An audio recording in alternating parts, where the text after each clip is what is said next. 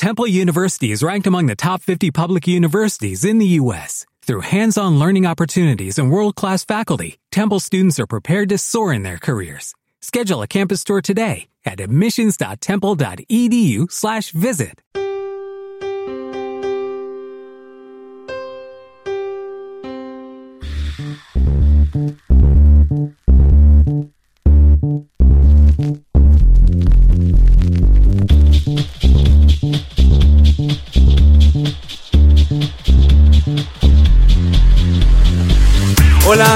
buenas y bienvenidos una vez más a los Kryptonianos, cinéfilos de otro mundo. Venimos súper hypeados de las jornadas de podcasting que se han celebrado en Alicante y tenemos muchas ganas de compartir con vosotros las últimas películas que hemos visto. Vamos a hacer cambios en el podcast, ligeros, pero vamos a hacer modificaciones y la primera de ellas es ofreceros una nueva sección. Se llama El personaje oculto. Pero antes de esto, presentemos a los componentes. Yo soy Ripper y a mi izquierda tengo... Hola, yo soy Kaori. Buenos días, buenas tardes y buenas noches. Yo soy Ahram. Muy buenas, yo soy Aunen. Yo soy Sibra. Y creo que con esto... ¡Comenzamos!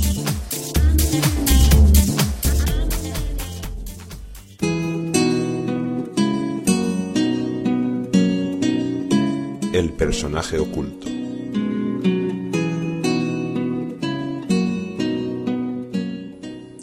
Y estrenamos sección en los kryptonianos. eh, personaje oculto. Una sección en la que cada semana os traeremos un personaje el cual no os vamos a decir quién es, uno de nuestros colaboradores. Y el resto le va a hacer preguntas simples a las cuales va a responder sí, no o una simple palabra.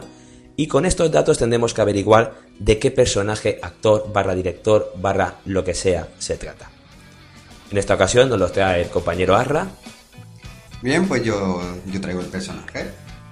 y creo que podemos comenzar. Sí, ¿os suelto alguna pista antes o queréis pasar directamente a la ronda de preguntas? Pista, pista. ¡Ronda de preguntas! Ay, que quedamos, luchar a muerte por él. No, ronda de preguntas. Venga, vale. Vale, venga, pues una ronda de preguntas. ¿Quién empieza? Yo. Tú, Kaori. Este señor personaje oculto, señor barra señora, no lo sé. Es un director. ¿Ha ejercido como director? Ah, bueno. Este personaje que ha ejercido como director tiene más de 50 años. Tiene más de 50 años, efectivamente. Este personaje que ha hecho de director, que tiene más de 50 años, ¿es un hombre o es una mujer? Es un señor varonil. ¿Ha trabajado o hecho alguna película durante estos últimos cinco años? Sí, ha trabajado en alguna película. Bueno, de esta manera nos queda que es un señor que ha hecho de director, que tiene más de 50 años y que ha estado en activo de alguna u otra manera en estos últimos 5 años. Ale, a darle al coco. Noticias. Y en nuestra habitual sección de noticias empieza esta semana Aune. Aune, ¿qué nos traes? Os traigo los posibles candidatos para Akira. ¿A todos? Ah, sí, a todos. Pues aquí no cabemos. Pues a hacer sitio. Bueno, pues como ya anunciamos en el blog anteriormente, eh, comentamos que se iba a hacer una versión americana de Akira. Y ya y nos dieron, al principio nos dieron el nombre del primer actor que iba a hacer eh, de- el papel protagonista, que era eh, Gareth Hedlund, conocido por Tron Legacy, si no me equivoco por Eragon y, y- demás, ¿vale? Y hace un par de semanas nos dieron dos nombres más. Eh, uno era el de Gary Oldman, conocido por El Caballero Oscuro y, y ¿qué más? El libro de Ellie también. Y que el papel que va a hacer este hombre va a ser el del, coronel, el del jefe militar del de este proyecto, de Akira. Y también se, se dijo que Elena Bonham Carter iba a hacer de una sacerdotisa de un templo de Neo Manhattan.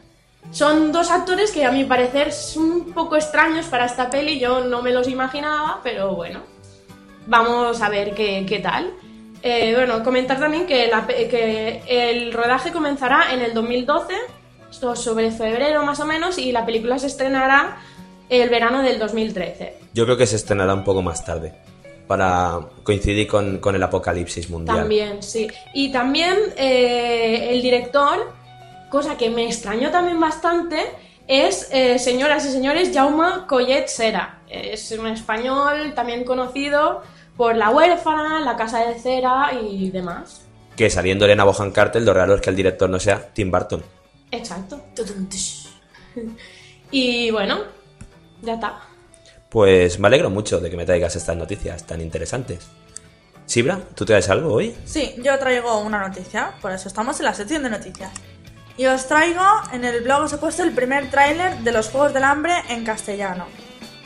Eh, Es una película basada en los libros de Susan Collins, en el primer libro, que nos llega, esta película nos sitúa en un futuro indefinido tras la destrucción de Norteamérica.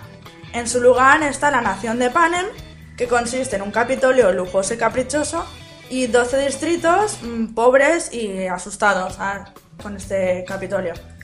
A modo de castigo por una antigua rebelión, el Capitolio obliga cada año a repartir, a repartir no, a elegir a un miembro. Mentira, me estoy liando ya un momento, me he puesto nerviosa. No pasa nada, la gente está acostumbrada ya. Vale. Bueno, me sitúo. El Capitolio obliga a cada distrito a elegir a un chico y a una chica de entre 12 y 16 años. Ante cada distrito, o sea, lleva esas dos personas, a una arena, a un. No sé cómo decirlo, un. A enfrentarse. Sí, los lleva a enfrentarse, a matarse, en, en todos, a que quede uno. Esto recuerda peligrosamente a una película que yo he visto. Sí, la verdad es que sí, yo mientras me leía el libro me recordó mucho a una película, pero este libro no solamente te lleva a ese matarse, sino que te lleva al enfrentarse contra el Capitolio y lo injusto que es esto. Y bueno, traigo... Yo cuando pienso en enfrentarse, pienso en Pokémon. No, Me no imagino sé do- cuál. dos bichetes ahí matando. El libro o la película se centra en una chica que es el, un tributo a este... a ser... Joder, me estoy liando un montón. No, no, no pasa nada, conti- continúa. Vale, pues nada, la película se centra en el personaje de una chica que es elegida para ir a matarse ahí en la arena, que la actriz será mm, Jennifer Lawrence, que es la mística en esta última X-Men, que eh, es, nada, es la, el tributo. El compañero de ella lo interpretará Josh Hutcherson, que no sé cómo se dice, y es el papel de Peta. Esta- ¿De qué? el personaje se llama Peta o Pita, no sé cómo lo dirán en castellano. Mola. Esta película se estrenará el 20 de abril del 2012. Y es una son tres libros y harán como han hecho con la última película de Harry Potter y de Amanecer. El tercer libro hecho en dos partes. Qué bonito y qué hermoso, no me he enterado de nada. Posiblemente se quede solo en la primera entrega y se acabe. Ay no, yo me he leído, me estoy leyendo el segundo libro ya y es una de mis sagas ya preferidas. Sí, Crepúsculo también y las pelis son mierda. Exacto. Exacto, al menos las sagas de libros me gustan mucho. A ver luego qué hacen con la película. Yo voy con ganas de verla. Pues muy bien, me parece una noticia genial. Tenemos sagas nuevas. Ya iba siendo hora después de terminar Harry Potter and Company que empezaran con nuevas sagas. Pues continúo yo. eh, ¿Qué puedo decir? Pues voy a ser muy rapidito. Eh, Assassin's Creed a la gran pantalla. Sí, amigos, el, juego, el pelotazo de PS3 y Xbox Assassin's Creed, en el cual podemos vivir, interpretar, jugar como un asesino que se enfrenta a los templarios. Eh, va a tener una adaptación al cine. Sony ha comprado los derechos. Teniendo en cuenta que ya ha triunfado en una máquina de Sony, tampoco estaba tan mal que fueran ellos los que lo llevan a la gran pantalla. Y al parecer, pues van a hacer una película basada en las vivencias. No han confirmado, de hecho, Auditore, que es el protagonista principal de casi todos los juegos, pero sí va a ser la historia de un gente en la época actual que se mete en la maquinita de turno para vivir los recuerdos de este tipo de gente, de los asesinos contra los templarios. Posiblemente sea un fracaso estrepitoso, como vienen siendo todas las adaptaciones de videojuegos, pero lo que sí es cierto es que el juego tiene una gran historia de la cual se podía intentar sacar algo de provecho. Que lo vayan a conseguir, lo dudo mucho, pero bueno, habrá que verla. Qué bonito. Siguiente noticia. Venga, vale, voy yo. Pues yo os traigo la el nuevo proyecto del director mallorquín mallorquín, que quede claro, Daniel Monzón. Eh, dro- drogas y narcotráfico. Sobre eso va la película. Narcotráfico en Gibraltar. eh, una película no basada, sino fundamentada más bien en casos reales, como por ejemplo el caso de El Nene, que fue un narcotraficante muy chungo. Y en el caso, por ejemplo, de Munir Rematch, que fue otro narcotraficante que huyó de la justicia. Y estos dos, pues ahora están forrados de pasta y no están en la cárcel. Porque esta gente tan chunga tiene estos nombres tan ridículos. Pues supongo que porque es árabe. Munir Rematch. Claro, claro. El nene es un nombre súper El árabe. nene se supone que es un apodo. Creo que se llame así. Bueno, la película se llama El Niño. No sé si tiene algo que ver o no. Con que se parezca al nene. Eh, estará, tras el guion estará Jorge, espera que lo digo, Guerrica Echevarría, ¿vale? Guionista de Zelda 211. Lo, la coproducirá Telecinco Cinema. Y bueno, los preparativos, según Monzón, espera que para abril se empiece el rodaje y no se sabe para cuándo se estrenará, pero bueno, a hacer cuentas. Para el 2012. Sí. Me la juego, ¿eh? Me la juego. Sí. Todavía no tenemos nombres del reparto ni nada, pero bueno, él ha confirmado, lo único que han confirmado sobre la peli, aparte de- del guion, es que estará rodada en español, en árabe y en inglés. Daniel Monzón es la única persona que es más fea o que el propio Goya. Sí. Bien. Bonito. Para comprobarlo, imagen en nuestro blog. Y ya para terminar, Arra, Vale, pues yo os traigo una noticia que es que Sylvester Stallone protagonizará The Tomb, sin, sin el Rider. The Tomb es un proyecto en el que se nos muestra a un arquitecto y experto en seguridad estructural que haga telorito, pero que sea el papel que interpretará Sylvester Stallone y que acabará siendo acusado de un delito que no ha cometido, igual que el equipo A, y encerrado en una cárcel de máxima seguridad. Pero hay sorpresa, esa cárcel la ha construido él. y tiene que escribir. Ah, y sabe cómo salir. No sé vosotros, a mí me recuerda esto a Prison Break, Ah, que te cagas. ¡Es coffee! Y nada, lo, lo que es llamativo es que Stallone va a ser el protagonista, pero esto ya se lo han ofrecido a todos los de la vieja escuela de los 80, los héroes de acción como Bruce Willis, Arnold Schwarzenegger y esta gente, se lo han ofrecido a todos y nadie ha querido hacerlo. No sé si es que Stallone no ha salido el guion o tan mal está de dinero que ha decidido aceptar. Yo no lo veo. A mí lo que me choca es justo lo contrario. ¿Por qué pudiendo pagar un actor más o menos bueno, con cuatro duros, tienes que meter a Stallone? ¿Qué te aporta ese tío? O sea, más allá de- del gustazo de verlo en Los Mercenarios, que a lo que todo el mundo ve esa gloria, darle papeles nuevos y teóricamente buenos a Stallone a mí me parece una tonta. Que los mercenarios era eso, era una, una parodia del cine de acción de los 80 en la que se reunían todos. Pero esto, hacer Prison Break ahora al cine y con Stallone, no lo veo. Este señor tendría que jubilarse y hacerse gobernador o algo y ya está, ¿no? También, gobernador. Sí. Yo no tengo nada más que decir. Pues yo tampoco, así que creo que podemos acabar con las noticias, ¿no? Sí. El Crypto Ranking. Ranking de otro mundo.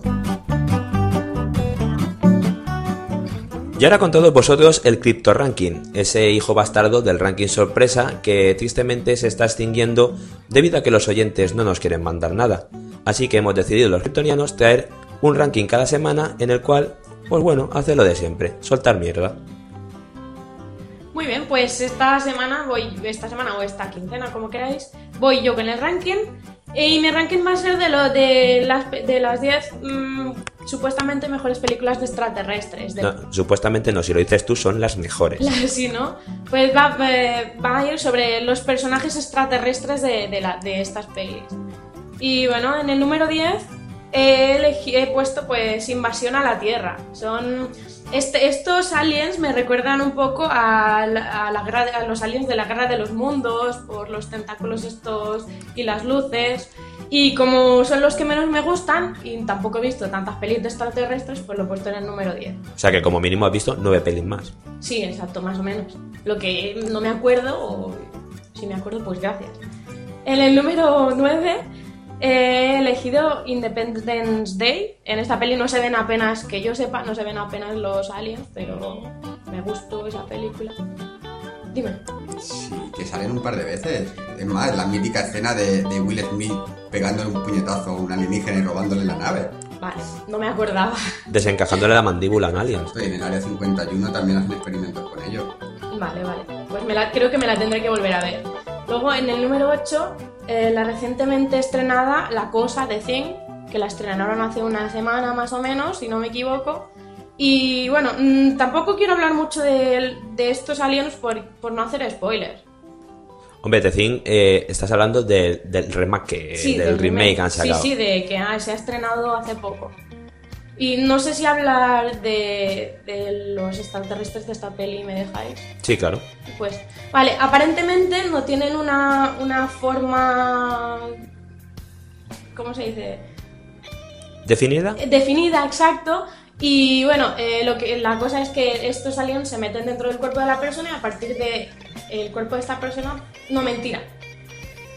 Mutan, el, el A- cogen el ADN de la persona a la que se han comido, entre, entre comillas, y, se, y, ha- y hacen que aparentemente parece, se, se parezcan a, a las personas. O sea, ma- matan a alguien y lo imitan, se hacen Eh, pasar por él. lo imitan, hacen como un espejo y a partir de ahí pues se transforman en sujetos extraños, como si fuesen arañas deformes, con cabezas y brazos y estas cosas. Me estoy acordando de cierto gallego que te cagas. El número 7, eh, The Host, del 2006, una película algo extraña. Es una, un eh, alienígena o extraterrestre con tentáculos, apenas creo yo se le ve, o no me acuerdo de que se le viera tanto. No me acuerdo, pero no sé, es, es extraño, no sé qué comentar sobre esta película. A mí me gusta que la mitad del ranking, chinos, sobre- la mitad del ranking es, es mentira. No es mentira, se acerca. No me acuerdo. Son películas que hace tiempo que, que no veo, que las vi en un momento y no me. Era una cinta coreana, no me quiero equivocar, bastante buena. ¿Es la, es la del bicho ese gordo que va por el canal? Sí. Vale. Bueno, en el número 6 está La Guerra de los Mundos. De esta más o menos sí que me acuerdo. Y no sé qué comentar. Mm, Aliens como si fuesen. Estoy, estoy perdida, sí. Más o menos. Son una especie de naves extrañas con tentáculos que atrapan a la gente y las utilizan como combustible, si no, si no me equivoco. Pero el, el alien va dentro de esa Claro, máquina. Sí, sí. Eh, se, estren- se estrenó en el 2005. El remake. Exacto, remake. El número 5, Alien vs Predators. Me, me gusta. No sé, me- a ver, estoy hablando de los personajes de, de los bichos, ¿vale? Y vas muy bien. No me puedo creer esto último. O sea, Alien vs. Predator en el 5 de las pelis de alienígenas. Por delante de Independence Day, que Pero es la me, mejor. me- me- a ver, pero me estoy refiriendo a, a la característica o la forma de, de los aliens, ¿vale? No, que yo creo- Desde mi punto de vista. O sea, el ranking no va sobre qué película te gusta más, sino la apariencia del Eh, alien. Exacto, creo que no me he explicado Vale. bien al No, no te has principio. explicado bien. Vale, pues es la, apar- la, apare- la apariencia de los aliens, Te lo, ¿vale? confi- te lo confirmo. No te has explicado bien. Sí, exacto. Bueno, disculpad. En el número, en el número 4, los monstruitos de Men in Black, la del 97. Hay bastantes y bastante chulos, sobre todo los cuatro monigotes que no dejan de tomar café. A los enanitos cabrones. Sí, exacto. En el número 3, Distrito 9. Esos aliens con forma de cucaracha, extraña. Preciosos. grandes, Sí, ¿no? Preciosos. en el número 2, la mítica Mars Attack. Con los alienígenas con el cerebro enorme y con cara de cabrones. Y... Súper buena la peli, ¿eh? Tim Burton. Buenísima. y en el número 1, el querido y amado por todos Ete. Me encanta, el, bicho- el bicharraco disfrazado de sevillana, con tintalabios en la peli. Hola, ET se disfraza de sevillana. De... Se pone un vestido. Como las estas madrileñas. O sea, en, en Wisconsin ¿sabes lo que es Sevilla? No sé, tenía un vestido Sí, parecido. algo parecido. Sí. ET no es el niño ese sin piernas. No, creo que no. Película estreña, es- estreñada, estrenada en el, Estreñada. en el 82. Este pibe estaba estreñido. Sí, este. Bueno, Sí, película estreñada. Y aquí acaba mi ranking. me parece un ranking grandioso. O sea, Ha cambiado el enfoque a mitad del ranking. Yo no había entendido que eran lo- los aliens que más le gustaban, sino que veía Sí. que eran pelis de alienígenas. Pero bueno, mirándola así, hombre, Alien vs Predator, que es por los aliens o por los Predators. Por los dos. O por la negra me protagonista. Me gustan más los Predators, pero también los aliens molan bastante. Reparten más. Eh, Quiero pedir disculpas por no haberme expresado bien al principio, porque yo lo tenía claro, pero no he sabido explicar cómo, cómo iba el ranking. Re- Así que Repite conmigo, Padre Nuestro. lo tengo que repetir. No, vale. Eh, yo qué sé, pues no sé, no me parece mal ranking. Yo creo que se ha olvidado alguno, un poco importante. ¿Alguno? Alguno, hombre, yo creo que se ha dejado en el tintero Chihuahua. Oh, Yoda. sí. o sea, en, Star Wars realmente todos los personajes son extraterrestres. Incluso el propio Luke Skywalker es un extraterrestre. ¿Por qué? Porque no vive en la Tierra. Se ha olvidado del, del extraterrestre Paul. Ay, Se ha olvidado de nuestro dios, Superman. Superman. Cierto. Pero, pero me he basado más en los eh, extraterrestres, viscosos, raros. Marcianitos. Sí, marcianitos. Entonces aclara el ranking. Es un ¿Qué ranking es? de, super, de, de extraterrestres viscos. Exacto, que si nos pusiéramos así en plan tener en cuenta los, los extraterrestres de la Guerra de las Galaxias, Jar Jar Binks, por favor, que es uno de mis preferidos. El señor flaco. Ay, Me no, voy, ya, voy. Yo creo que eres la única persona del mundo que le gusta Jar Jar Binks.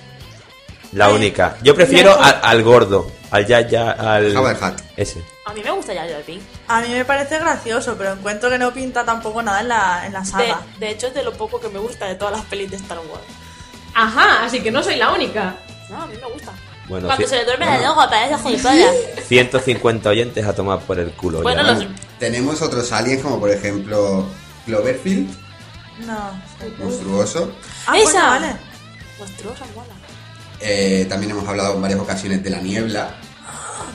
Salen algunos seres Esas moscas. bastante extraños. Y del señor de Super 8. Oh, sí, número 8.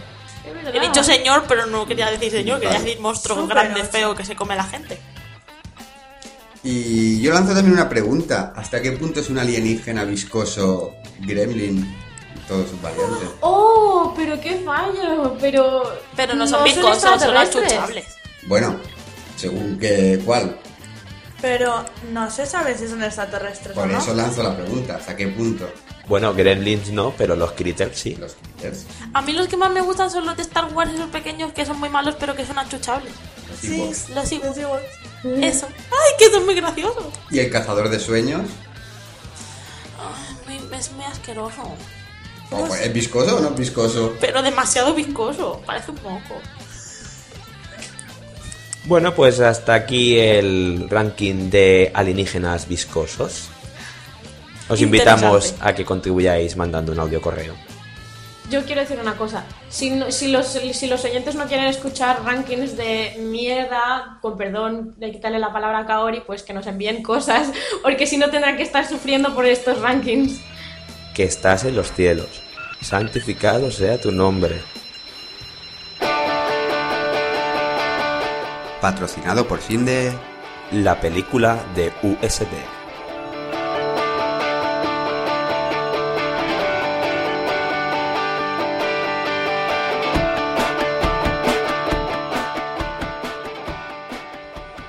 Bueno, y continuamos con la película de USB. Esta sección ya mítica en los kryptonianos, en los cuales en vez de traer una película de estreno, traemos una película que es fácilmente asequible o en el corte inglés o en vuestro gestor de descarga favorito. Esta semana vamos a traer American Beauty, un peliculón recomendado por nuestro amigo Javi Marín. Desde aquí te mandamos un saludo, Javi. Espero que se te haya ido ya la resaca. Que nos la recomendó en el pasado JPod de Alicante. Bien, la película es American Beauty. Es. No di. Me cuesta mucho catalogar esta película. A mí me gustaría decir que es una película sobre el amor. Pero no va sobre el amor. Porque realmente en esta película hay de casi todo menos amor. Me gustaría decir que va sobre la superación personal. Pero es que hay de todo menos superación.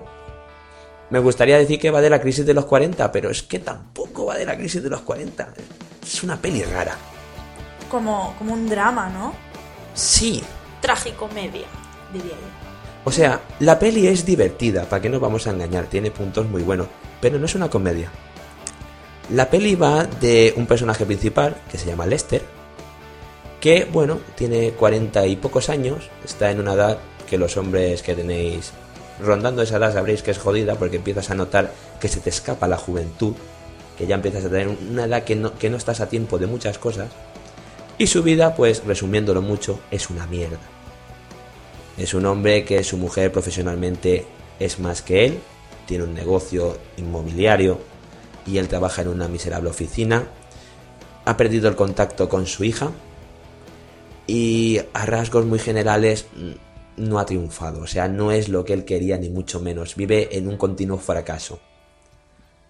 El personaje principal, Lester, ¿cómo decirlo? Quiere superarse, pero no sabes cómo. O sea, es decir, él nota que tiene que mejorar, que tiene que hacer algo en su vida. Eso lo notamos al principio de la película. Bueno, que no lo he dicho. eh, nada más empezar se ve un, una gran, un gran paisaje de la calle donde vive él. Y la voz en off que te habla desde un futuro cercano en el cual él se supone que ya está muerto. Nos presenta la película diciendo, hola, este soy yo y en menos de un año voy a morir pero en ese momento aún no sabe cómo. Acto seguido se ve una imagen de su hija que la están grabando en vídeo, en la cual nos relata que lo odia a muerte y una voz de fondo de un chico joven diciendo, ¿quieres que lo mate? Y la chica dice, ¿lo harías por mí? Y luego empezamos a seguir la vida de Lester. Como os he dicho, es un fracasado total. ¿Qué podemos ver en esta película? Eh, a este personaje, frustrado a más no poder, hasta que llega el punto en el que conoce a una persona que le hace motivarse, que le hace cambiar el enfoque de las cosas. Este personaje es la amiga de su hija, que se llama Ángela, que es una chica que a mi parecer es una actriz súper fea, que la gente dice que es preciosa, a mí me parece que es un cardo. No sé, creo que Agra luego puede aportar algo porque le veo poner caras al respecto. ¿En qué otras películas ha salido esta chica? Mm, No lo sé. Es que me suena mucho su cara, pero no sé de qué. Creo que murió o se quedó en el olvido. no sé. O no. No lo sé, me suena, pero no sé situarla en ningún sitio. Bueno, es una chica que tiene los ojos de sapo y que se supone que está buena. A mí en los cánones de belleza pues mm, no me cuadra. ¿Qué decir más? Pues que esta película eh, es un poco paranoica porque Lester tiene alucinaciones, o bueno, más bien tiene eh, pensamientos tórridos con esta, con esta tal Ángela y cada vez que se la imagina haciendo algo un poco sugerente o provocador, siempre sale envuelta de miles de pétalos de rosa. Creo que en la carátula de DVD eh, sale justamente el ombligo de ella con una rosa. Mira, apuntan por aquí que la, la tiparraca en cuestión es Mena Subari, tiene nombre de coche, y yo la verdad encuentro que es feísima. Sale que apareció en American Pie, yo no recuerdo el papel. Creo que es la, la chorba del guapo en American Pie, o sea, la única que no folla de la película. Y por lo demás yo no, no la recordaba de ninguna otra peli así importante. El protagonista principal es Kevin Spacey, recordado mundialmente por haber hecho del Lex Luthor. Cosillas. ¿Qué más ha hecho Kevin Spacey? ¿Habéis visto Seven? ¿Qué hace en Seven? Nadie. Juan nadie. John Doe. John Doe. Y poco más. Eh, ¿Es una buena película? A mí me ha gustado. ¿Es de reír? No. ¿Es trágica? No. Yo la clasificaría como película con moraleja, como le gusta decir a Kaori, peli con moraleja. Que son de esas que una vez que la has visto, eh, te la puedes llevar a ámbitos de tu vida personal y sacarle cosas que se asemejan a algo que te esté pasando a ti. En este caso es muy palpable lo de la crisis de los 40 y cómo una persona, llegado a este punto, se tiene que reinventar a sí misma y descubrir qué es lo que quiere hacer en la vida. En el caso del personaje de Lester, es a raíz de conocer una chica, lo que le motiva, pero muchísimas personas pueden ser a raíz, pues yo que sé, de un trabajo que se va al garete, o de la pérdida de un familiar, o simplemente que descubres una afición que no tenías antes. La cuestión es que nunca es tarde para dar un cambio en tu vida y yo creo que la película lo, lo trae bastante bien. Personajes que son interesantes, bueno, está el, el vecino porrero, que es muy simpático, es un tío que en primer término lo ves todo el rato grabando con una videocámara, que tú dices, este tío está enfermo de la cabeza. Y luego vas descubriendo que es el más listo de la película, porque realmente tiene un negocio de marihuana montado a las espaldas de su padre, que es un militar cabrón que no le deja ni respirar. Con sorpresa al final de la peli. Sí. Pero no lo digas. He dicho con sorpresa, no he dicho qué sorpresa. Luego tenemos el padre del, del vecino este, que el típico militar que no deja hacer nada a nadie, y menos a su hijo. De hecho, le hace controles de orina para saber que no se droga. Luego tenemos a, a la madre del vecino, que sale cuatro veces, pero a mí me parece genial, porque es una tía que está ida de la olla. Y le hablas y parece que no esté presente nunca. Y dice, ¿qué? Normal ¿Qué? con esa familia. Pero eso es, tiene una enfermedad, ¿no? Ya, pero podías haber metido el mismo papel sin estar esquizofrénica de la cabeza. Por eso digo que mola. Sí. Yo creo que solo es una mujer sumisa y ya está. O sea, basta ver el papel del padre para entender por qué la madre es así. Está enferma de la cabeza, pero porque él le ha dado mala vida y punto, y se ha quedado para allá. Yo creo que sí, que se le va la olla. Yo personalmente creo que está, que está enferma de la cabeza. Porque no es que sea una mujer reservada, sino es que le estás hablando y, y no te entiende. Tiene que pensar las cosas. Luego, pues, la mujer de Lester, que es una mujer que tiene una inmobiliaria. Que lo principal es que quiere aparentar más de lo que es. Y luego tiene un giro argumental que no vamos a desvelarlo porque tiene mucho que ver con el final. Pero decir que no quiere tanto a su marido como quiere hacer ver. Y luego la incomprendida de su hija, que es una rebelde sin causa que simplemente no se lleva bien con su padre.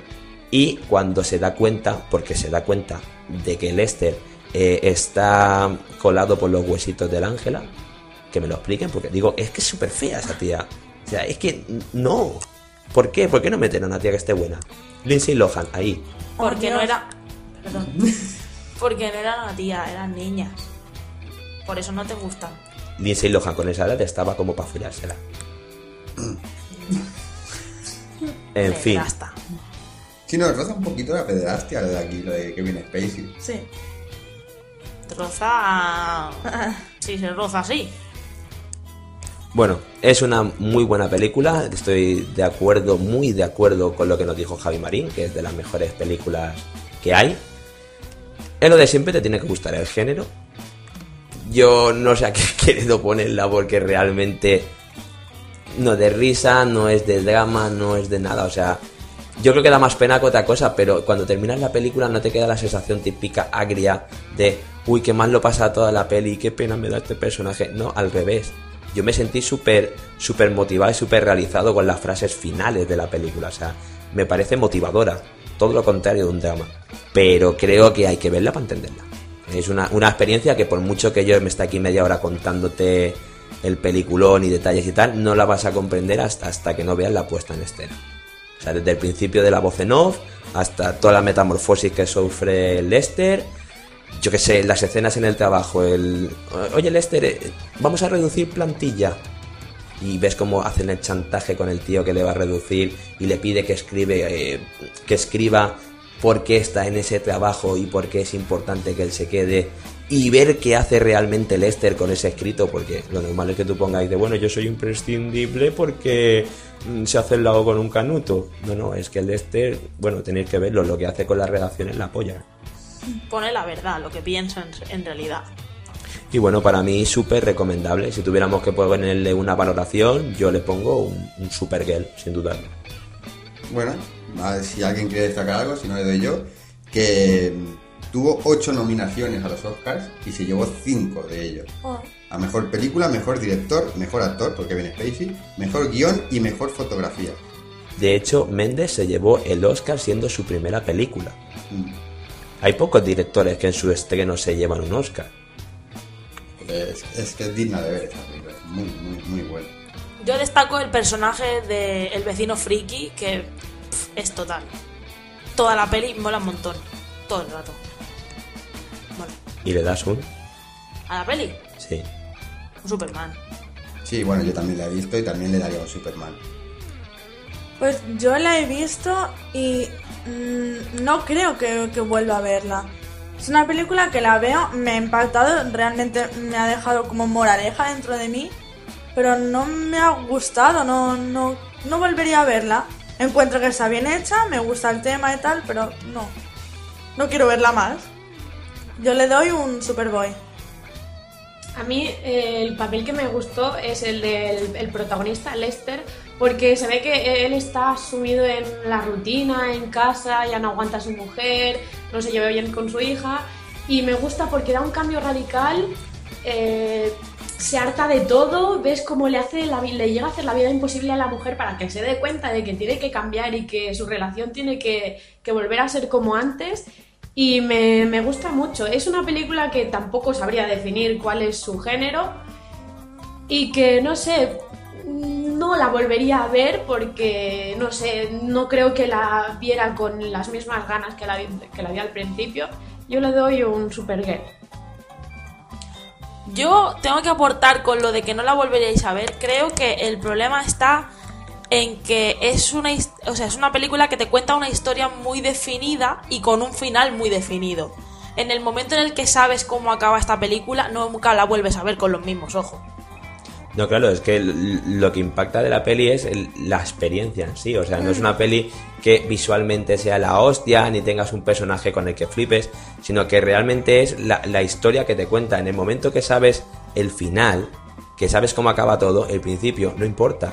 Con lo cual, volverla a ver sabiendo cómo es el desenlace, no tiene razón de ser. No, a mí no, no es por el final, no es porque ya sepa qué es lo que pasa y cómo termina.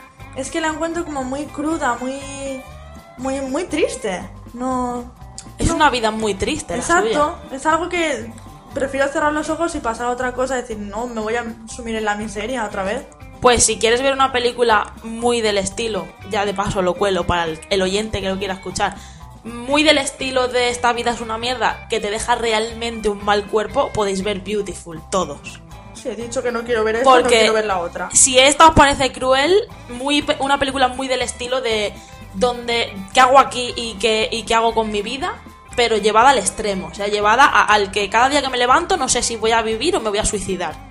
O sea, de verdad, eso te deja un mal cuerpo. Yo creo que, que American Beauty está muy bien hecha para lo que presenta. Porque realmente es una vida de mierda, pero muy bien presentada. Porque es, mira, mi vida es una mierda, pero lo voy a cambiar. Tengo la opción de cambiarlo. En, en el fondo, te deja, o sea, la, la moraleja es buena. Mm, sí. Acabe como acabe, la moraleja es buena porque incita a que la gente eche para adelante con lo que hay. Tanto sea bueno como malo.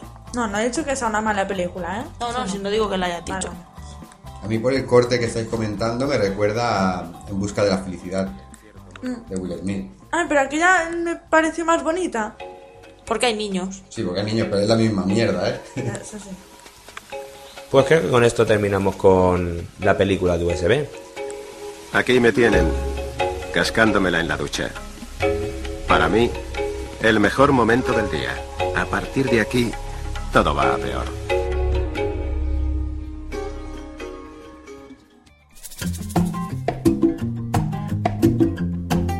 Me rasco porque me pica.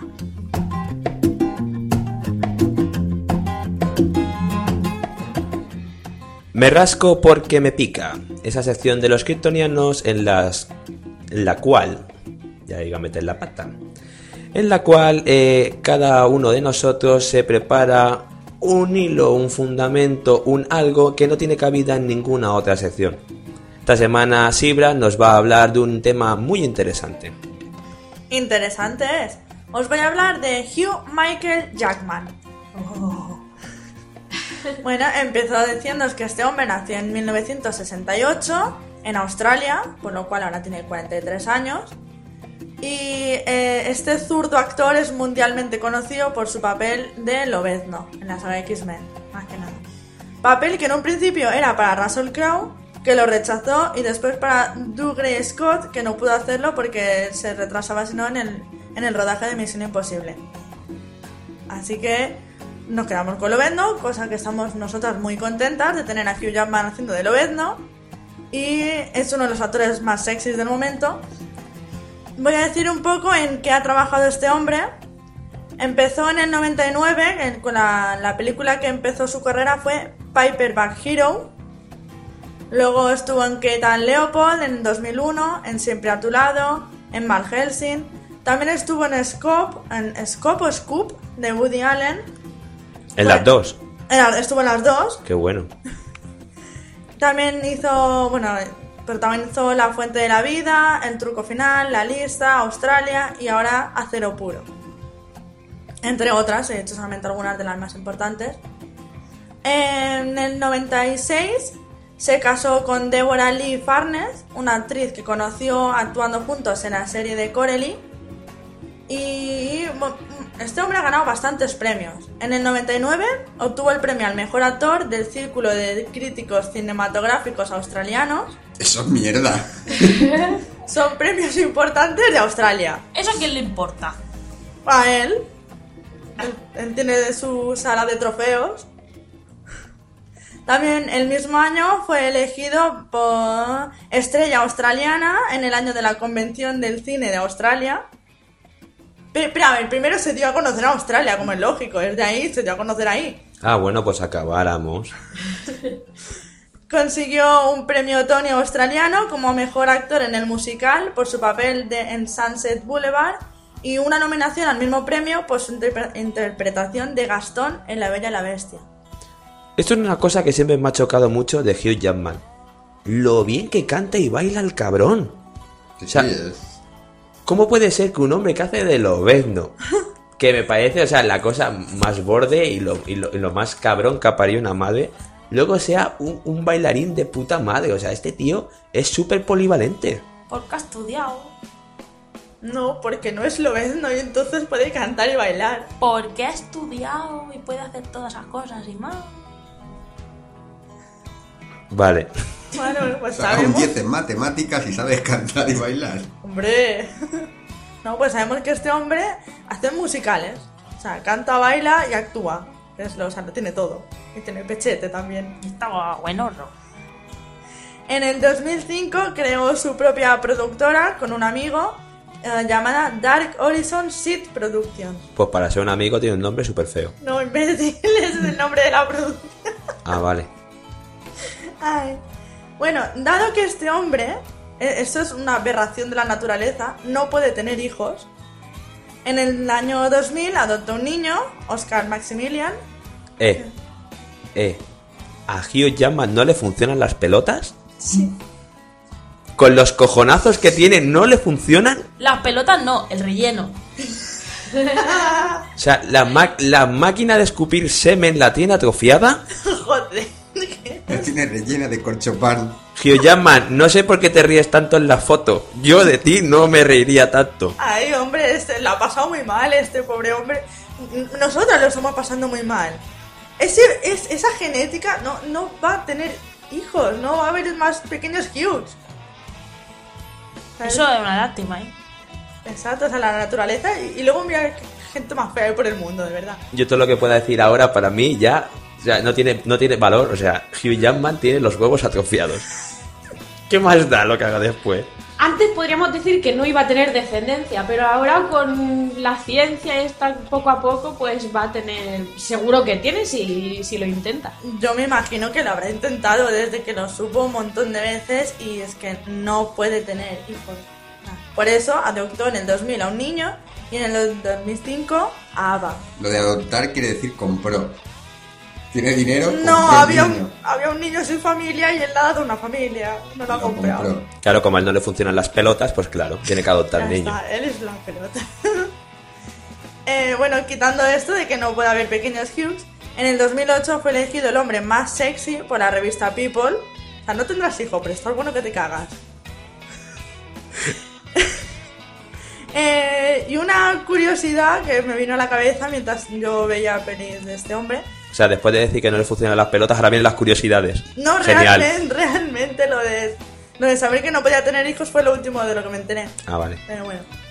En el 2010, eh, en el programa de Oprah, haciendo una entrada, o sea, una... Triunfal entrada en la que se dejó los huevos. Sí, a lo mejor a raíz de eso. No, no, porque esto fue más tarde. Sí, hizo una triunfada entral. ¿Qué he dicho? No lo sé, una triunfal entral. Es algo Que solo sabe hacer Hugh Jackman. Una triunfada entral, corrección. Espérate que me la apunto. Cortar y pegar el reper tres veces. Vale, ya está. Dale. Haciendo eso que he dicho antes, iba en tirolina y el aparato que le sujetaba muy fuerte de sus pequeñas partes inservibles no se detuvo y se pegó una hostia contra un foco en directo y todo el mundo le vio. Eso era en el programa de Oprah, ¿no? Exacto. Yo lo vi. Tenía buena hostia, ¿eh? Sí, sí, se pegó una, un ¿Tú ves el brechazo en la programa de. Oprah? Cada domingo por la tarde. Es negra. Por eso me extraña que lo veas. Bueno, pues esa es la, la vida de Hugh Jackman, ¿no? Pues no tiene más porque no quiere, porque si no que se venga aquí, verás. Bueno, también Le damos vida. Le vamos a dar una vida. habría que destacar también que en la, en la 81 ¿81 entrega de los premios Oscar fue el presentador. Cierto. Que se marcó ahí un bailoteo que para Porque mí es de, sabe. de las mejores de, las últimas, de los últimos años. Y que también cantó. Cantó Y dio- y dio encante. Y cantó. Ay, no. Canto y bailo, cosas que saben hacer estupendamente. Sí, sí, no, para mí fue uno de los mejores presentadores de los últimos años, ¿eh? El Y- mejor y el más guapo. Y sin camiseta se baila y se canta mejor también. Bien. ¿Algo más aparte de que está buenísimo? Eh, que no puede tener hijos. ¿Algo más sobre su carrera? Que para eso estamos aquí. Hombre, Hugh Jackman es un paradigma de la interpretación, debido a que se ha hecho famoso por uno de sus papeles más feos. Porque realmente tiene películas súper buenas y la gente siempre lo asocia con Lobezno. Exacto. Porque tiene pelis realmente mejores y de verdad jamás van a pasar por delante. O sea, yo por ejemplo La Fuente de la Vida no la he visto porque la empecé a ver, no me sedujo y la quité, pero Azra me ha dicho que es una gran película. Y hace tres papeles. Y nadie lo va a recordar por esa película. Lo van a reconocer. ¿Qué quieres? Lo van a recordar por no poder tener hijos. A todas las mujeres que le guste Hugh Jackman, que vean Australia. Por ejemplo, otra gran película. Por favor. Que yo no quería verla hasta que la vi. A todos los hombres que les guste Hugh Jackman que no vean Australia. A los hombres también. No, pero está, está visto que mm, es polivalente, o sea, puede hacer de todo. Yo tengo una No, pregunta. de todo no. Bueno, qué cabrón. Bueno, que tanto te hace de un tío asqueroso, de super borde, como de un amante extraordinario y súper romántico. O sea, que, que Este- tiene, tiene reparto. Yo nunca lo he visto hacer de malo. Hugh Jackman. De borde sí, en Loven no. Pero es el prota, o sea, no es el malo. No jodas. Ya, pero es un borde. Pero una cosa es ser borde y otra cosa es ser malo. Que también hay malos bordes, pero que tampoco ha hecho de malo nunca. Pero buenos bordes no hay. Bueno, en, en The Prestige, en el truco final, Exacto. podría ser un poco el malo en cierto modo. Es el menos bueno. Exacto, no es que sea el malo, pero ahí está. Es un pintas. Vale. Sí, pero si pinta no pinta la- con la brocha suya, ¿no? Joder. Pobre hombre. Yo que, que protagonice y lo recomiendo ver Operación Wolfish. Qué bueno. De las primeras suyas, además. Hmm. Que se la chupan. ¡Ahí, ahí se le rompieron!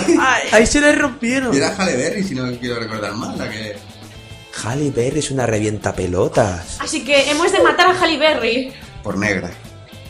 Tiene que son compañeros. Venga, que lo estamos arreglando. Bueno, nada, yo creo que hasta aquí la sección de Sibra o tiene algo más que aportar. Un par de fotos en el blog. No, hombre, no. Yo nunca he tenido muy claro que Halle Berry fuera negra.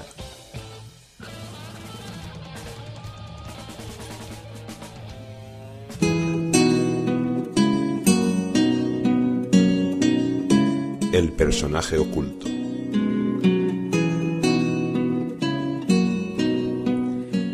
Bien, personaje oculto round 2. Al parecer no ha quedado bastante claro de qué personaje nos está hablando Arra. Solamente sabemos que es un hombre de más de 50 años que en algún momento de su vida ha ejercido como director y que en los últimos 5 años ha hecho algo. ¿Alguna otra ronda de preguntas? Vamos a ver, Kaori, dispara. ¿Suele llevar normalmente barba? Mm, Normalmente no, no se le recuerda por llevar... barba. Vale. Que no quiere decir que algún día le crezca. ¿En algún momento de su vida ha sido una patata con ojos? Hostia, pues no. ¿Seguro? Eh, no. Vale. No, no, no, No, es que seguro. no estoy seguro. Ah, vale. ¿Este hombre está casado? Actualmente, no. ¿Y con una patata con ojos? Lo estuvo. Normalmente yo lleva gafas. Pues. Pues. Yo qué sé. sí, sí. Mira, ponemos Google Imágenes ¿De, de quién? De... y sí, muchas de las fotos. Ponle que un 50% sale con gafas. Pero yo diría que no, ¿eh? No sé. Esa es un- una pregunta un poco ambigua. A veces gafas, a veces lentillas. A ver, entonces, aparte del hecho de que a veces lleva gafas y a veces no, ¿qué es lo que sabemos? Más bien no. Es una- un hombre, más de 50 años, en alguna ocasión ha ejercido como director, no suele llevar barba, ha estado casado y no es una patata con ojos. Joder, pues lo último me despista mucho. No sé, tiene una sonrisa muy bonita. Eso es irónico. Esto- Ah, ah, ya lo sé, ya lo sé, ya lo sé. Este es el. ¡Ah! El estreno Chachi Piruli.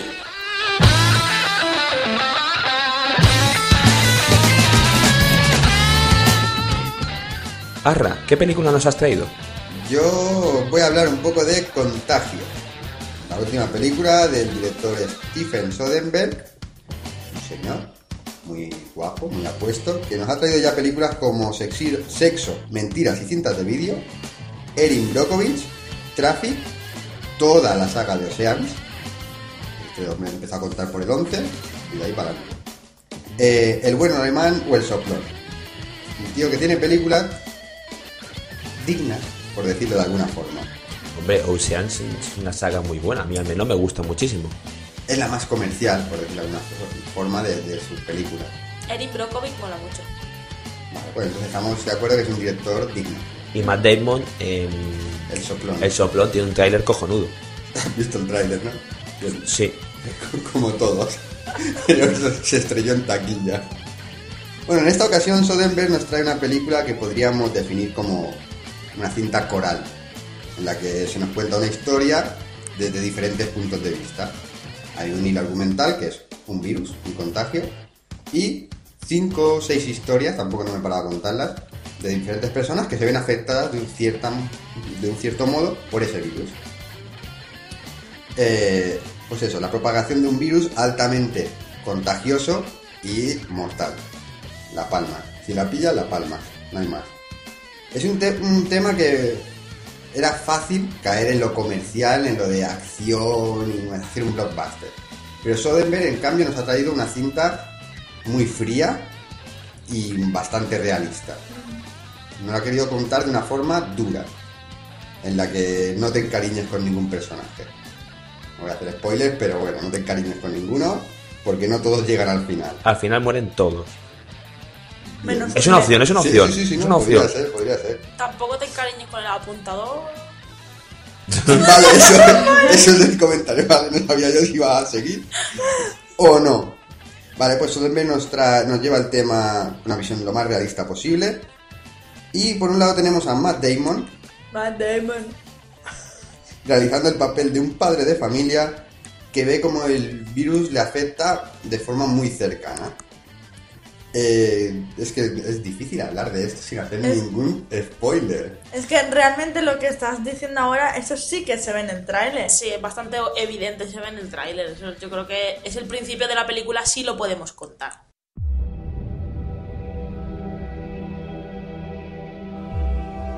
Celebraban la construcción de una nueva fábrica. ¿Mencionó haber visto a alguien que no se encontraba bien? ¿En el avión? ¿En el aeropuerto? No, dijo que tenía jet lag. Una persona se toca la cara de tres a cinco veces por minuto. Y cuando no, estamos tocando pomos, vasos o a otras personas. Beth. No, no, no, vete a tu cuarto, cariño. Así que tenemos un virus sin protocolo de tratamiento ni vacuna. ¿Has tenido un ataque epiléptico, Beth? ¿Sufre de epilepsia? No, no, no, ¿Alergias? no. Anoche tuvimos 32 casos. Desgraciadamente, ha muerto. Ven, puedo hablar con ella. Señor Emov, su mujer ha muerto. ¿Pero qué está diciendo? ¿Qué le ha pasado? ¿Qué le ha pasado? ¿Sería posible que utilizaran como arma la gripe aviar? ¿A eso nos enfrentamos? No hace falta utilizarla como arma. Ya lo hacen las aves. Fíjate, es una transmisión. Solo hay que saber en qué sentido.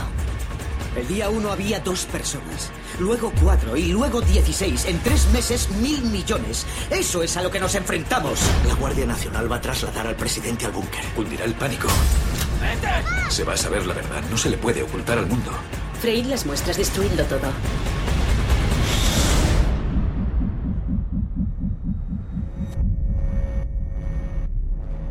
Hola, necesito los nombres de todos los empleados que han estado en esta habitación. Es una emergencia. Tranquilízate. Lo sé. Te llevaré a casa. Yo también tengo familia, doctor Chiver. Como todos. No hables con nadie, no toques a nadie, no te acerques a nadie.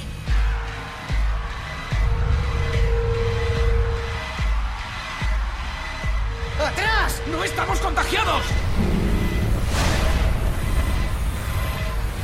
Nos está descifrando más rápido que nosotros a él. Está mutando.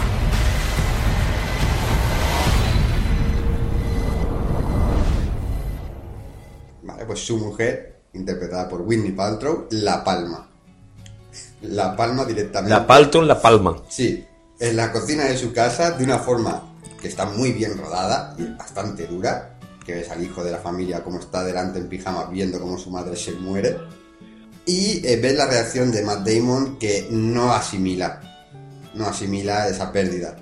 Cuando lo explican, es lo, lo que se ve en el- todos los trailers, no, no consigue asimilarlo. Y es algo que Soderbergh ha sabido llevar a la pantalla muy bien. Muy bien. Es un trozo muy duro que sale en el tráiler, la conversación esa del médico que le dice, eh, saben decirnos que no hemos podido hacer nada por ella, su mujer ha muerto. Y él le contesta, ¿puedo pasar a hablar con ella?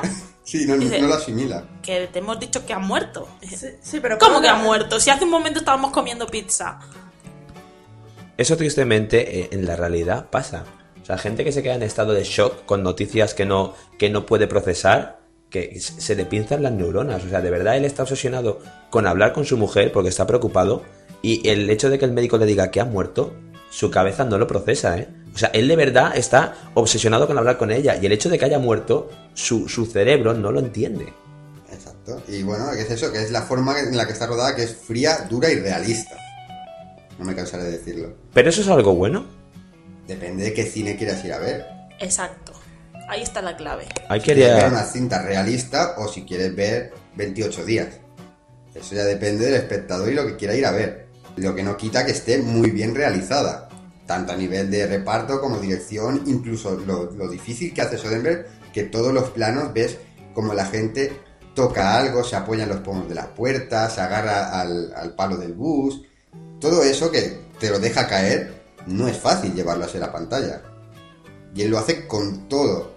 Como el camarero te da un vaso, como tú tocas un plato, coges un cubierto.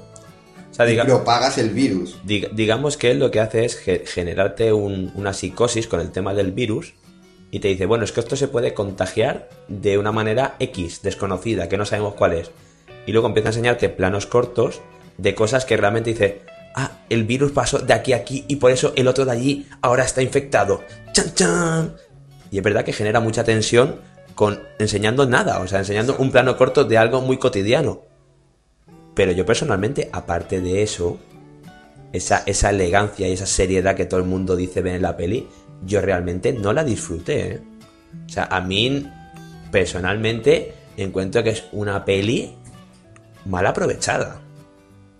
¿Qué hubieses metido? Efectos especiales, explosiones, Yo le hubiese metido más drama. Más drama. Sí, yo quitando el personaje del, del Matt Damon, que realmente lo ves que lo pasa mal, porque está con el momento ahí con su hija que está muy afectada y el rollo de que se le muere su mujer y todo eso, vale, pero el resto de actores yo no los veo sufrir como podrían sufrir unos actores de ese nivel. O sea, la interpretación me parece muy desaprovechada. Yo creo que el problema está también en que al ser una película coral y que además se centra mucho en el tema de la propagación del virus, en cómo se propaga, en cómo arreglarlo, en, las medidas que pone el gobierno para que no se extienda, no te deja profundizar en, en los personajes. Entonces, no le llegas a coger cariño a ninguno de los personajes. A ninguno, porque yo no le cogí a ninguno de toda la película. ¿Qué pasa? Que cuando se mueren es dramático, pero no te llega. O sea, no te dan pena. Tú dices, bueno, se ha muerto, vale. Siguiente. Esa es la sensación que se me queda a mí. No digo que tenga que ser así a todo el mundo. Sí, exactamente, yo es a lo que me refiero. Realmente, si él lo que ha querido transmitir es que eso es realista y funciona así, es verdad, o sea, no tiene por qué haber nada de glamuroso ni de especial en un tío que se enferma y muere. Pero por esta regla de tres también podríamos hacer una peli sobre una guerra, sobre un tío que no dispare nunca. Ya las hay. O que, o que salga y lo maten en la primera escena. O sea, a mí realmente cuando veo una película quiero que me transmita una historia. Y si puede ser una gran historia, mejor. A mí ver una coral de siete personas a las que no le pasa nada importante me parece un tiempo de, de metraje muy desaprovechado. Más teniendo en cuenta que los actores son buenos. Porque no son cuatro pringados que le han dicho, venga, vamos a grabar. Es que son actores del copón. Ya a todos les pasa algo. Tenemos a Matt Damon, ya hemos dicho que tiene esa pérdida familiar. Tenemos a Kate Winslet, la gorda de Titanic, que también le pasa algo, no diremos el qué. Yo tengo que decir que el otro día vi Titanic en la tele y no estaba gorda. Bueno, pues la gorda de Titanic hace, interpreta a una experta de- del CDC, del Centro de Control de Epidemia. Eh, Le quería contestar a Kaori que no es que estuviera gorda porque esté gorda, sino porque cabía más gente en esa puerta. Sí, pero bueno, la gente le dice que estaba gorda porque estaba gorda. Porque No. gorda, no la deja subirse. No estaba gorda, simplemente creo que tenía caderas, ya está. Y sí, todo el mundo dice, cabía más gente ahí, tío, mm, apártate, pero... Gorda. Volvamos al Vale, contagio, por favor. Kate Winslet, haciendo el papel este de una experta del CDC o CDE, como lo llaman aquí. Eh, Lauren Fishburne, el Nigar, el negro que hemos visto en Matrix, si no me equivoco, hemos visto en CSI, Sí. que interpreta a uno de los jefes del CDC que hace más de papel burocrático que otra cosa. Y mete la pata en varias ocasiones. Whitney Paltrow, ya lo hemos dicho, esta sí que no dura mucho. Spoiler, se muere. Lo hemos visto en los trailers. Marion Cotillard. Esa es la de los grandes. esta, para mí tremen, pero bueno. La peor, la peor de todas, a mi manera de verlo, ¿eh? Pues para mí justo lo contrario. Para mí, de hecho, es la única que me llegó de toda la película. La única que de verdad, cuando acabó la película, la película dije, ay, pobrecita. Pues yo creo que es un papel que puedes quitar completamente No. de la película y, y no lo echas de menos. No voy a hacer spoilers, pero ya, pero al ser una película coral, mm, todos son imprescindibles. Puedes quitar a cualquiera. Pero realmente de todas las historias que te cuentan, para mí la de Marion Cotillard es la única que dices, coño. ¿Quién interpretaba a Marion Cotillard? No Investigaba, sé, sí, una investigaba el origen, buscaba el origen del virus. El punto en el que se creó. Exacto. ¿De dónde salió? Hay algunos que investigan, como Kate Winslet, cómo curar el- la enfermedad. Ella no, ella quiere ver cuál es el origen para partir de ahí. Y bueno, tampoco es que no se puede decir mucho más de lo que le pasa. Pero bueno, Exacto. algo le, algo le sucede. Yo, para mí, el mejor en esta película es Jude Law. Y eso que el personaje no me gusta. Pero creo que es el que lo hace menos mal. Ahí lo dejo. A mí me gustaría decir que de esta película me sorprendió la banda sonora.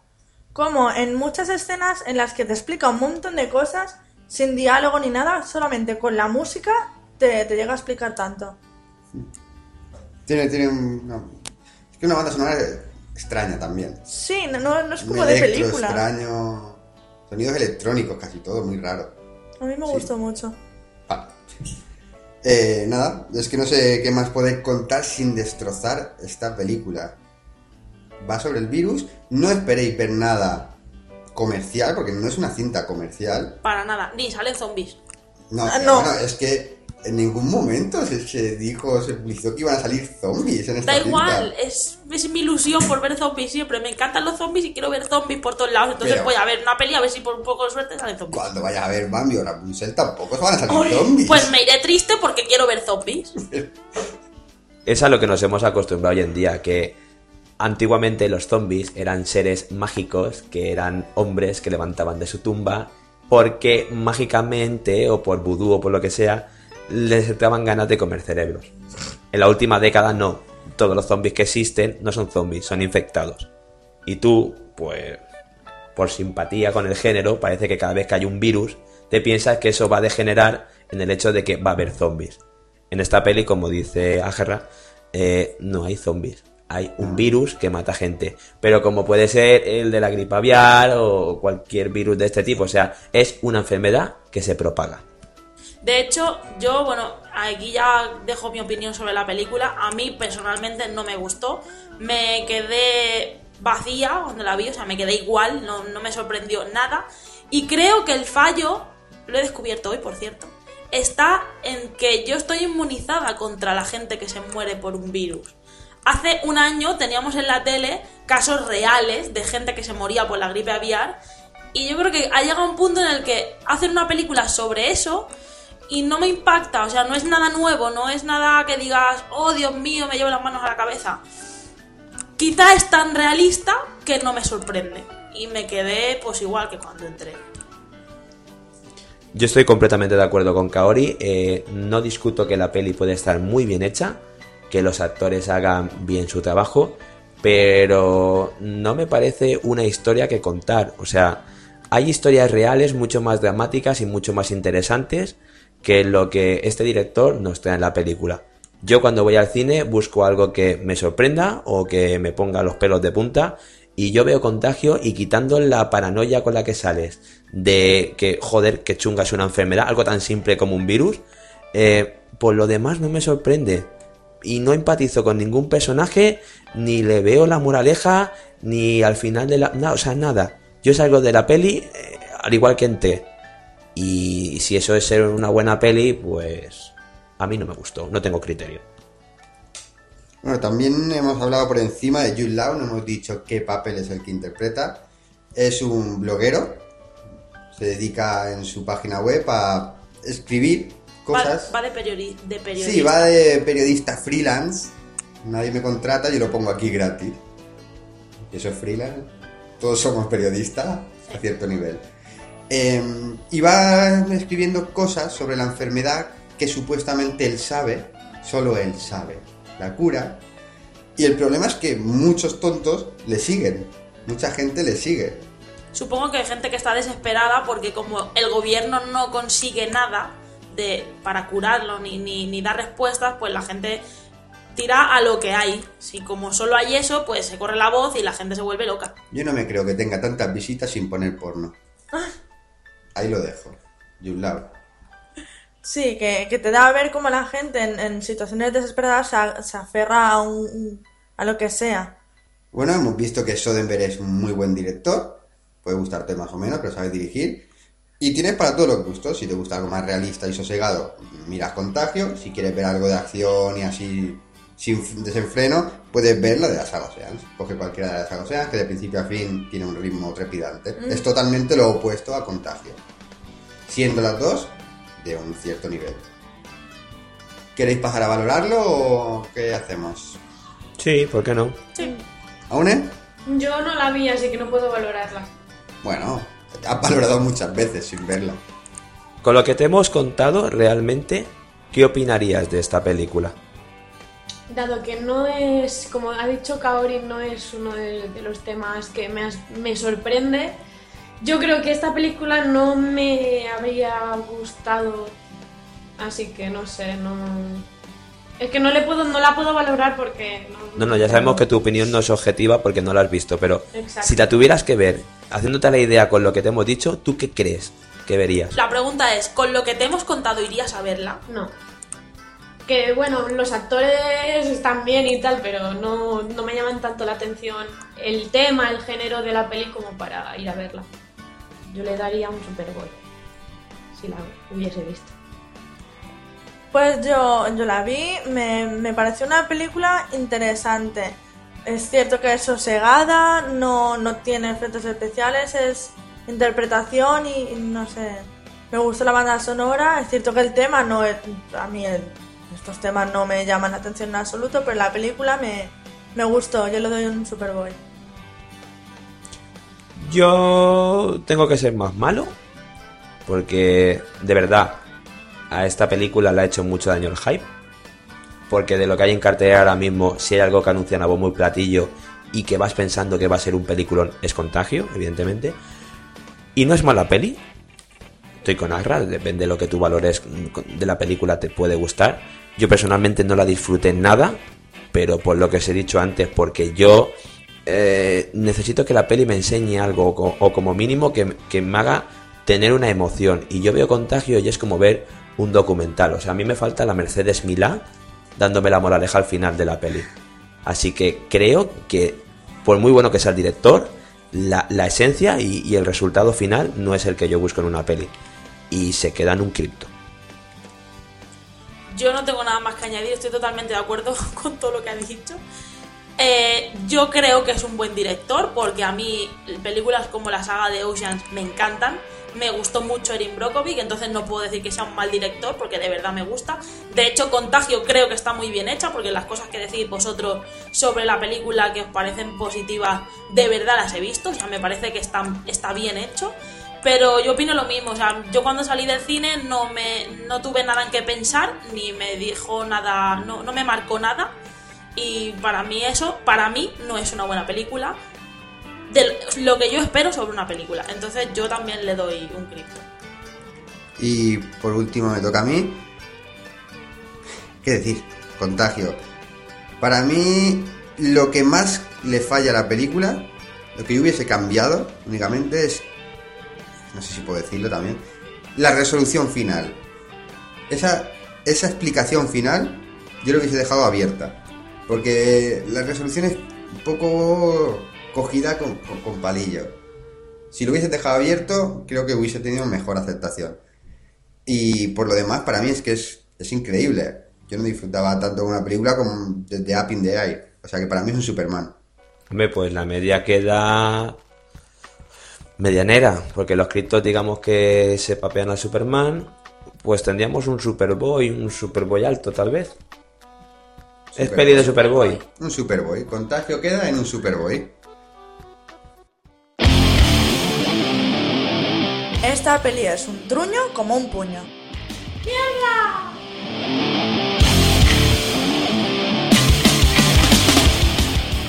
Esta peli es un tuño como un puño. Nueva sección en los kryptonianos nacida de los comentarios de nuestros oyentes que no paran de decirnos que nosotros todo lo que hablamos en este podcast es mierda. Así que, puestos a hablar de pelis buenas y dejarlas hechas unos zorros, cogemos directamente películas que son una puta mierda y decimos lo que pensamos de ellas. Esta semana, Kaori nos trae una gran película por destrozar. Bueno, vamos a empezar con esta primera sección de pelis mierda. Os traigo una película muy mierda, además conocida ya mundialmente como peli mierda. Es la maravillosa película Mentiras y Gordas. Es una película española dirigida por Alfonso Albacete, que con ese nombre retírate, y David Menkes, estrenada en España el 27 de marzo de 2009. Fecha que nunca olvidaremos. Nunca la olvidaremos. Fue el día que cometí el error de ir a verla. Al cine, además. ¿Fuiste al estreno? Sí. Bueno, voy a decir que he buscado y rebuscado mucha, mucho para hacer esta crítica constructivamente. Es difícil, por cierto, porque es una peli de mierda, de verdad. Y he encontrado una sinopsis que me ha parecido muy graciosa. Entonces os la voy a leer para que quede claro de qué va Mentiras y Gordas. Se abre el telón y aparece Mario Casas. Y un tío que sale del internado, que nadie sabe cómo se llama, bañándose en pelotas en el mar. Bien, vamos bien. Eh, seguimos y aparece una de las que están más buenas de toda la película, según el que hace el, el comentario. Hugo Silva, como no es muy tonto, la deja porque dice que está gorda. Vale. Después se mete tres cuartos de una pastilla, una cápsula de éxtasis, e- speed, cocaína y todo lo que pilla por el camino. Cualquier persona normal, después de haber tomado eso, estaría en coma. Pero ¿qué queréis que os diga? Es Hugo Silva. Eh, le entra el calentón y se follan a de armas. Acto seguido aparece la hija de Aida y alguno de física o química de salir de clase que entre loncha y loncha follan a dos bandas o a tres, con carne o con pescado. Así hasta el final. Esto es mentiras y gordas. Así de bonito suena, pero es que es así de verdad, o sea, nadie se lo inventa.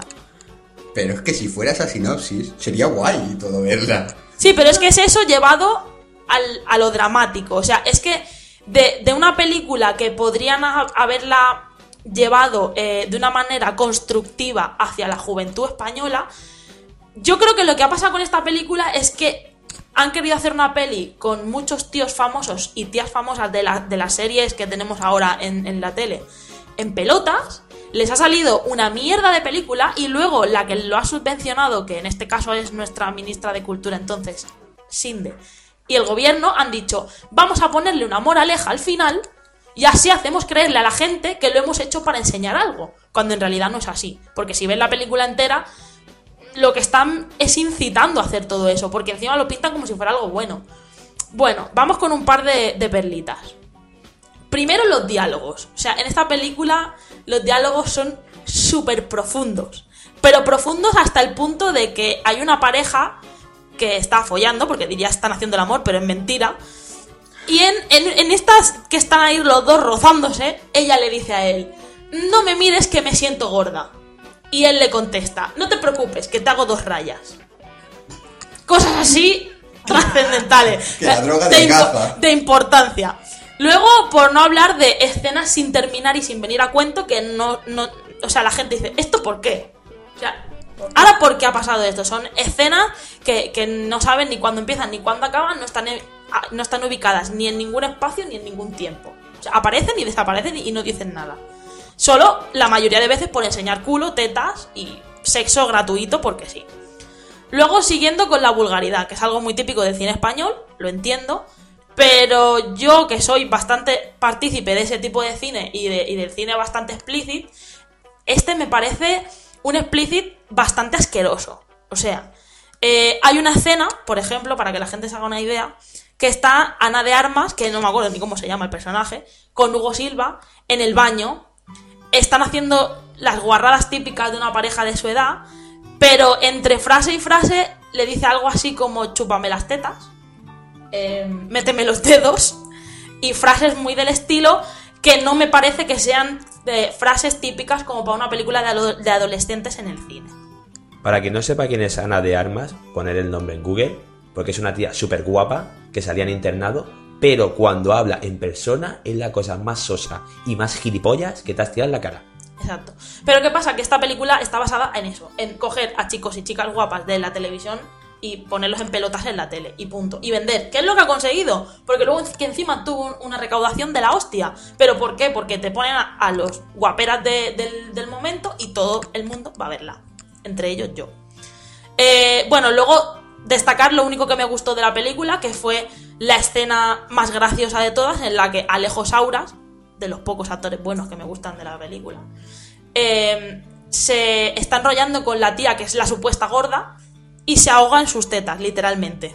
O sea, se ahoga. Ella le pone las tetas en la cara y él se ahoga. O sea, quita, quita, que me estoy ahogando y empieza a toser ahí. Y tal. Luego seguimos con los topicazos. O sea, eh, desde la traficante que dice lo voy a dejar mañana hasta la chica con los complejos que en realidad es de las más guapas de toda la película. El típico joven homosexual que siempre ha sido homosexual pero ha tenido que esconder y siempre ha estado secretamente enamorado de su mejor amigo y de repente lo dice. Bueno, muchos topicazos del cine español pero que los han juntado todos en una misma película y que todo junto no tiene ningún sentido. Eh, esto seguido de actores de lujo como Mario Casas, eh, Max Iglesias, que alguien me explique qué pinta ese hombre en la película, porque no lo entiendo. ¿Has dicho actores de lujo? Sí, sí. ¿Y luego has dicho He Mario dicho- Casas? He dicho actores de lujo con un tono un poco... Ah, bueno. vale, iba entre comillas. Sí, eh, iba entre comillas, pero vamos. En mi Vale. tono creo que lo he dejado claro. Eh, bueno, yo voy a destacar tres nombres que para mí es lo único salvable de la película. No por los papeles que hacen en la película, porque son pura mierda, sino por cosas que han hecho fuera. Eh, ellos son Alejo Sauras, ha hecho otras cosas que sí me han gustado. Hugo Silva, porque aparte de estar tremendamente bueno, ha hecho también otras Ey, ey, ey, películas. ey, para. ¿Que Alejo Saura te ha gustado? Fuera Ah. de esa película, sí. ¿Alejo Saura es el amigo tonto del Serrano Grande? Sí, pero es que ha hecho más cosas aparte. Vale. Y luego la tercera, una actriz que a mí me encanta, que es Ana Polvorosa. Todo el mundo la conocerá por ser la Lore de Aida. Y por ser la que más corre. Sí. Eh, bueno, a mí estos tres actores me gustan. No me gustan dentro de esta película porque es lo de siempre, no tiene ningún sentido ninguno de los tres, pero me gustan como actores. Luego tenemos actores, por ejemplo, como Miriam Giovanelli, que es la gorda de las tetas grandes, que en realidad no está gorda, pero, tiene las tetas las muy grandes, grandes. y la hacen porque, claro, la ponen al lado de Ana de Armas, que es una tabla de planchar, y dice, pues sí, está gorda, pero en realidad no. Pero Es- bueno. Es que la Miriam Giovanelli, lo único que tiene gordo en la vida real son las tetas. Es Esta una muchacha tía- ha sido portada de FHM. Y de cara puede te- gustarte o no, pero físicamente está muy bien. Es una chica muy delgada con unas tetas muy grandes. ¿Qué pasa? Que la pones al lado de Ana de Armas, que es un palo, y pues parece la gorda, en realidad no lo está. Eh, pero bueno, aún así, estando todo lo buena que la gente quiere que esté, hace un papel de mierda, porque encima, o sea, tendría que ser un papel súper divertido. Y no es divertida, o sea, parece una junkie, todo el rato parece que está súper drogada o súper borracha, ni vocaliza ni se le entiende, o sea, es mierda pura. Es que la mayoría de la peli está borracha o drogada. Mm, no, pero vale. Luego, como ya hemos hablado de ella 20 veces, lo voy a repetir de todas formas. Ana de Armas, cómeme las tetas, méteme los dedos. No tengo nada más que decir. Eh, y luego, una actriz que yo no sabía de dónde salía hasta que lo he buscado. Elena de Frutos. Yo la conocía de cara, pero no sabía quién era. Ahora sí lo sé.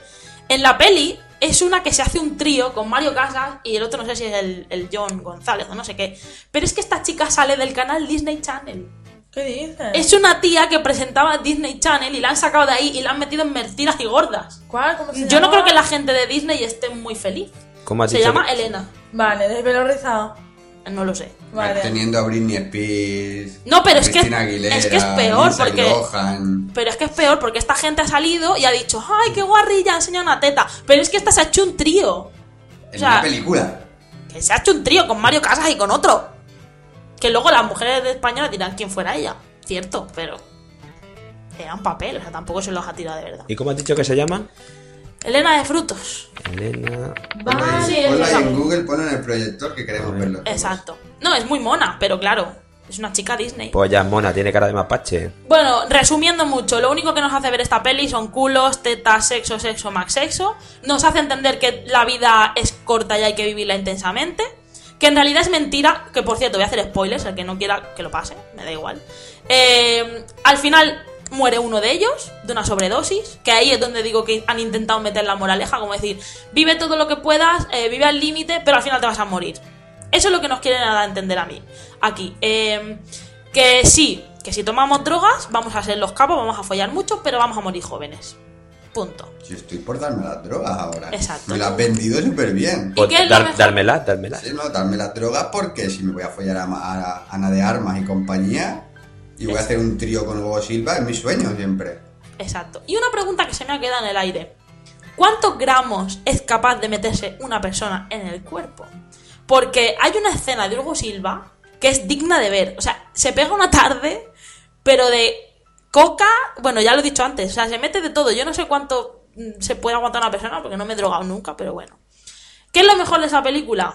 Que está subvencionada por el Estado, que está con el sello de calidad de la ministra de Cultura y que le han metido ahí con calzador un final dramático para hacer colar la, la moraleja que en realidad no la tiene porque tampoco tiene sentido. Hasta... Perdón, perdón. Me estás diciendo que no, que cortaron la película de Saw porque era sangrienta y tal, y no cortan esta película ni la censuran por las, las frases y las escenas. No es que no la corten, es que han pagado para que se haga, que es peor todavía. Es que Cindy, aparte de pagar, es guionista. Sí, sí, o sea, e- ella ha escrito el guion, lo ha pagado y luego ha ido y ha censurado Saw porque sale sangre. O sea, lo más, lo más lamentable es que se ha subvencionado una peli en la que está ella. O sea, si eso no es mm, Desfalco. desfalco o malversación de fondos, Y ya que entramos, baje Dios y me lo explique. Y ya entramos en temas escabrosos. Yo he visto las cifras, no sé lo que vale hacer una película, pero yo de Hacienda investigaría un poco, porque yo he visto cifras de lo que ha costado hacer esa película y a mí que me lo expliquen, ¿eh? Y luego estamos en crisis y sacan dinero para, para estas cosas. Por favor. Han tenido que gastar mucho en droga. Y por otra parte, han recaudado mucho, mucho, mucho, mucho dinero por enseñar el culo de, de- de Mario Casas y de Hugo Silva en la tele, o en el cine en este caso, y todo el mundo, donde me incluyo, porque yo también cometí el error de pensar que iba a ser buena, y fui a verla, y pues no. No merece la pena ver culos para ver esta mierda de película. O sea, que podemos decir que el estreno de sección ha quedado bien estrenado. Esto es... ¡Una mierda!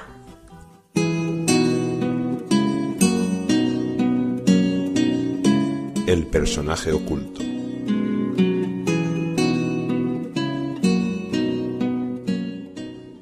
¿En alguna ocasión ha ejercido como director? Tiene más de 50 años. Es un hombre. Ha estado en activo estos últimos cinco años. Normalmente no suele llevar barba. Pero no es una patata con ojos. Ahora no está casado. De vez en cuando utiliza gafas. Yo, yo no- de cada vez, no, o sea, no lo tengo claro. Os veo un poco perdidos. ¿Hacemos otra ronda? Venga, vale. Venga, va. Venga, disparad. ¿Se ha llevado por su trabajo algún Oscar? Tiene más de un Oscar. ¿Estás seguro que no es una patata con ojos? Eh, voy a consultarlo. No, no es una patata con ojos. ¿Ha dirigido alguna superproducción? No, no ha dirigido ninguna superproducción. ¿Es famoso por hacer algún género en especial? Más que un género, quizá un estereotipo de papel. ¿Y bien? ¿Alguno tiene alguna posible respuesta? ¿Quién se anima? Yo apostaría por Woody Allen. Bueno, tenemos a Woody Allen, ¿alguna otra? Yo apostaría por Clint Eastwood. Clint Eastwood, Spielberg. Steven Spielberg No sé. No se me y la patata con ojos. Exacto, la patata con ojos. Pues no es ninguno de esos cuatro, señores. No, la patata con No ojos. es ninguno de esos cuatro. Os ha fastidiado el que este hombre haya dirigido alguna que otra película. Porque no es un director propiamente dicho. Es un actor Que dirige. que ha dirigido más concretamente cuatro películas, de las que no he visto ni una, creo. Y era Jack Nicholson. Oh. Venga Dios. ya, pero si me has dicho que no era una patata con Jack ojos. Nicholson. Y era Jack Nicholson. Y tiene una sonrisa muy particular. Ha interpretado al Joker. Qué cabrón. Bueno, chicos, hasta aquí la sección del personaje oculto. Esperamos que lo hayáis adivinado o no. ¿O no? Por Yo- nuestras pistas, todos los que lo hayáis adivinado podéis enviarnos un correo y recibiréis un flamante Porsche. De verdad, ¿eh? De verdad. Los tenemos guardados todos. Todos. 150. Para los próximos 150 capítulos. Bueno, pues en fin, espero tener más suerte la semana que viene, pero vamos, que yo lo de que no es una patata con ojos.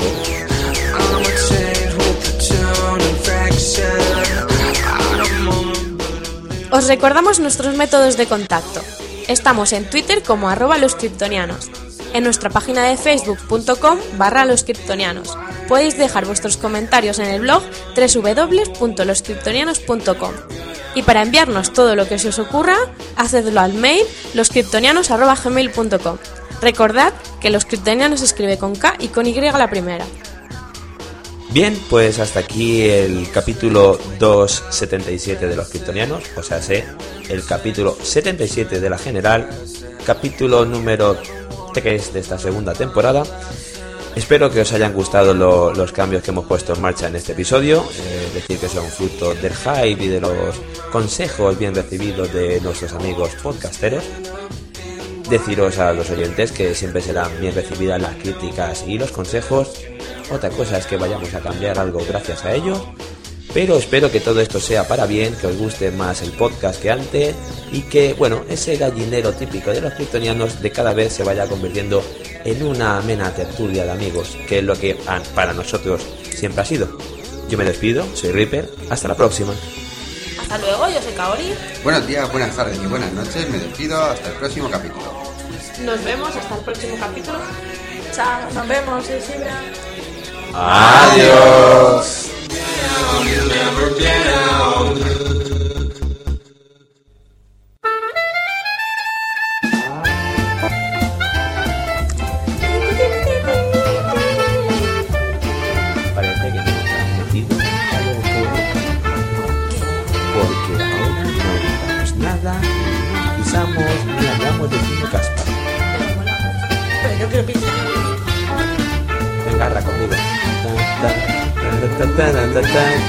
Pista.